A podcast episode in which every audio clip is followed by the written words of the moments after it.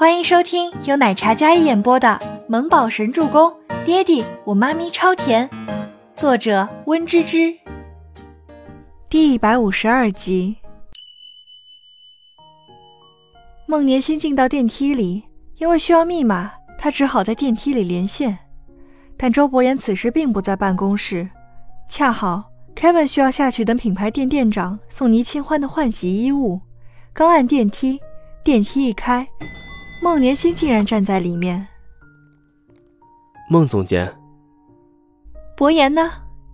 孟年心直接走出来，一身兴师问罪的气场，秀眉紧蹙着，脸色看得出来非常不好。向来以温婉知性气质定位自己的孟年心，如今。已经气得管不上这些，心里恨得牙痒痒。周伯言这个举动，无疑让他在整个医药丢人现眼。孟总监，boss 现在不方便，你可否稍后再来？Kevin 一见孟年心直接往办公室走去，便上前阻拦：“滚开！”孟年心怒道，然后直接将 Kevin 的手打开。伯言，伯言，孟年心丝毫看不起 Kevin。自然不会将他放在眼里的，但 Kevin 素养极好，依然劝阻着孟年心。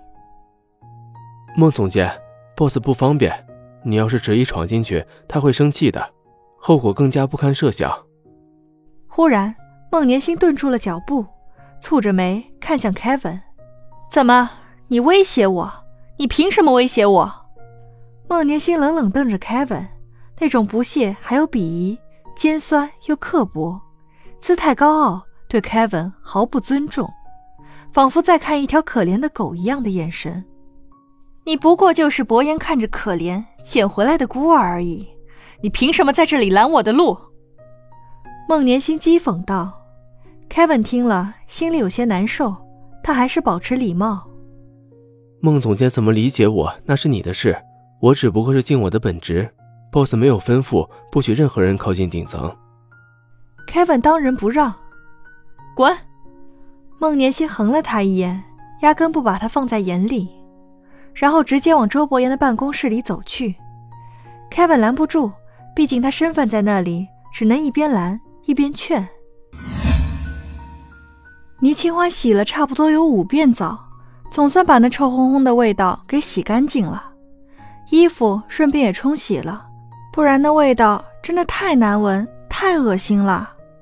洗好之后，他将头发擦干，然后裹着浴巾，悄悄把门打开。周伯言，我没有衣服怎么办？我让凯文去买了。周伯言转身，看到浴室门里探着身子的倪清欢，她只裹着一条浴巾，湿漉漉的长发随意披着，滴着露珠。周伯言立马别开眼。恰好这时，孟年心的焦急的语气响起来。伴随着高跟鞋的脚步声，伯言，你升吴山童的职，为什么不跟我商量？我竟然是最后一个知道的，你把我这个总监置于何地？孟年心看到周伯言，立马换上了一张委屈的模样，但下一秒，他被浴室门边的一抹倩影吸引。倪清欢在沐浴，且未穿任何衣服，而周伯言也是简单的浴袍。这个卧室。他从不让任何人进，除了他的特助。之前是郑威廉，如今是 Kevin，但这个规定竟然让倪清欢给打破了。如果不是自己气急，他断然也不敢闯进来的。抱歉，boss，我拦不住。Kevin 站在孟年星身后，低着头，目不斜视。先出去，有事待会儿再说。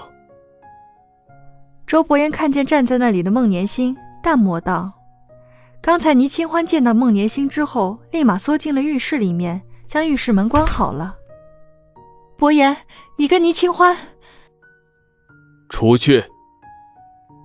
周伯言怒声道，那冷硬威严的语气如千年寒冰，浴室里的倪清欢都被吓了一大跳。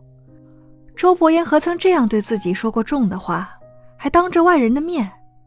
孟年心丢脸至极，内心又不甘又气愤。Kevin 刚才已经退出去，站在办公室里等候了。孟年心红着眼眶看着周伯言，周伯言摄人的视线危险如同寒芒。孟年星气势汹汹的进来，只好百般委屈的走出去。转身时，睨了一眼浴室方向，恨不得将里面的倪清欢凌迟。这个女人给他的危险越来越强烈，他不会坐以待毙的。今天受到的屈辱，他一定要讨回来。Kevin 接到电话后下楼去给倪清欢将衣服取上来，然后站在办公室门边给周伯言打了个电话。周伯言将房门打开，从走廊上接过袋子，接着又将房门关上。他提着袋子敲响了浴室的门。衣服来了。好，倪清欢打开一点点门缝，然后伸出来一只素白的小手。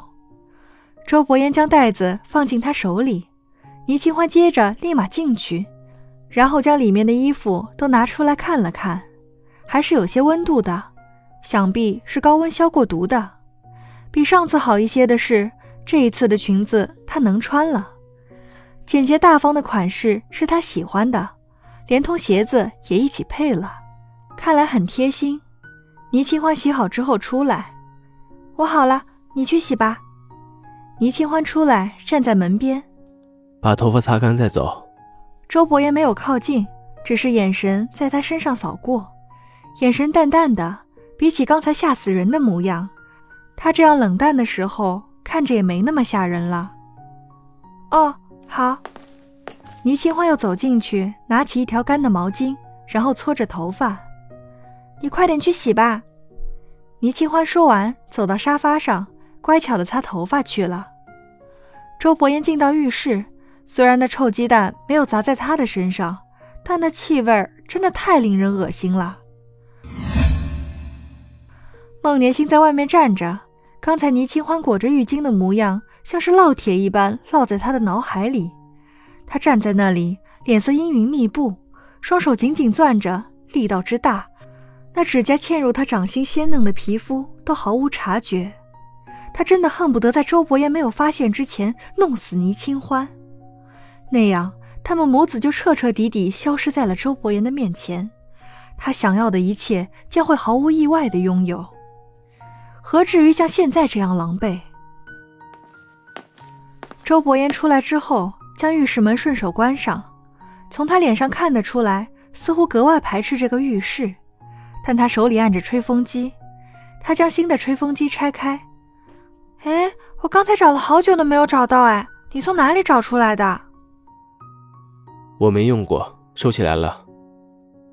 周伯言将吹风机的线展开，然后接上，像昨天那样替倪清欢吹着头发。我自己来，孟年心应该还在外面等你，你先去忙。哼，喜欢等，那就让他等着。周伯言并不为所动，此时没有什么事情比他帮倪清欢吹头发更加重要。本集播讲完毕，感谢您的收听，喜欢就别忘了订阅和关注哦。